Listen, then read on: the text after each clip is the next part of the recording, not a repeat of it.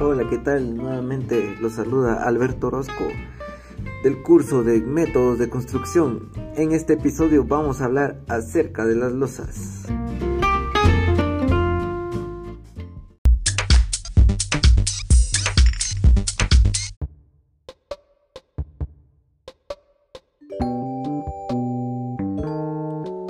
Como primer punto vamos a hablar acerca de las losas macizas o losas tradicionales como se les conoce.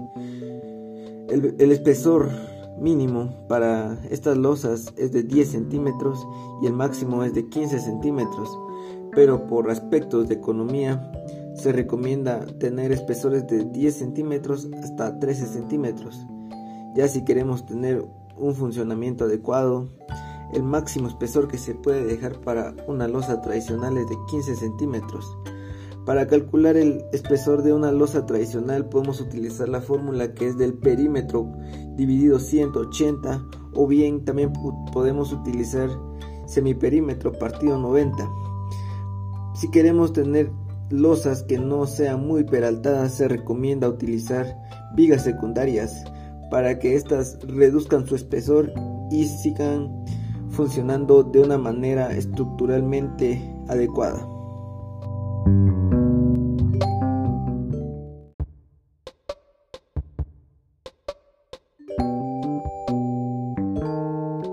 Bueno, el día de hoy también vamos a hablar acerca de las losas nervadas, también llamadas losas aligeradas, moldeadas con una serie de nervios eh, armadas de hormigón que Pueden ser rellenas o sin relleno, trabajan en uno o dos sentidos.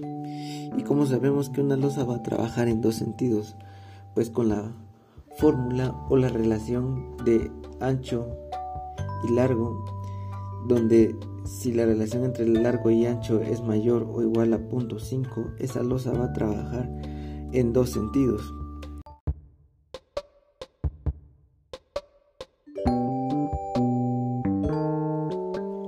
Hablando acerca de las características de las losas nervadas, estas llevarán un topping que irá fundido con un espesor de 5 centímetros. El diseño de los nervios corresponde a los criterios del ingeniero diseñador. Llevará una malla electrosoldada en la cual será colado el concreto dentro de los nervios y la capa superior. las losas nervadas sin relleno en un sentido llevan un molde LK que por lo regular son, son alquilados, fundiendo solo el nervio una longitud de 3 metros.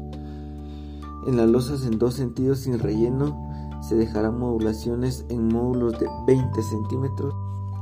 Y al hablar de las losas nervadas en dos sentidos em, sin relleno, se tiene que fundir un rigidizante o como es conocido costilla.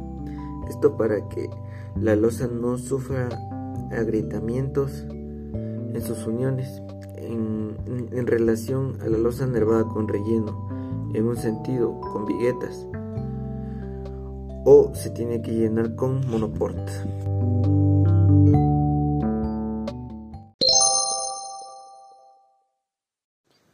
Por último, aportando un aspecto o dato muy importante en la construcción de losas nervadas en dos sentidos, pues este es que los nervios se tienen que fundir en el sentido corto, con el objetivo de que cumplan con sus requerimientos estructurales. Bueno, y vamos a hablar acerca de, los, de las ventajas que, que tiene utilizar losas nervadas.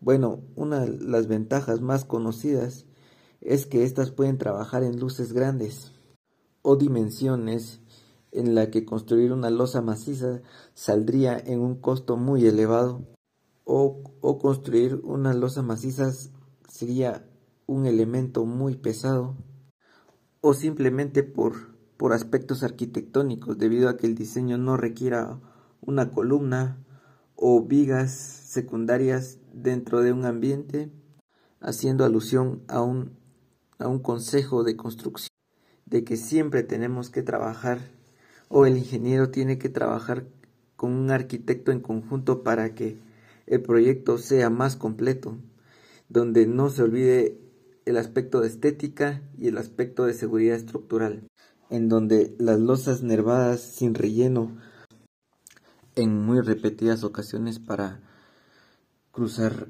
eh, tubería de instalaciones de agua potable, de agua de drenajes, instalaciones especiales como de gas, internet, entre otras.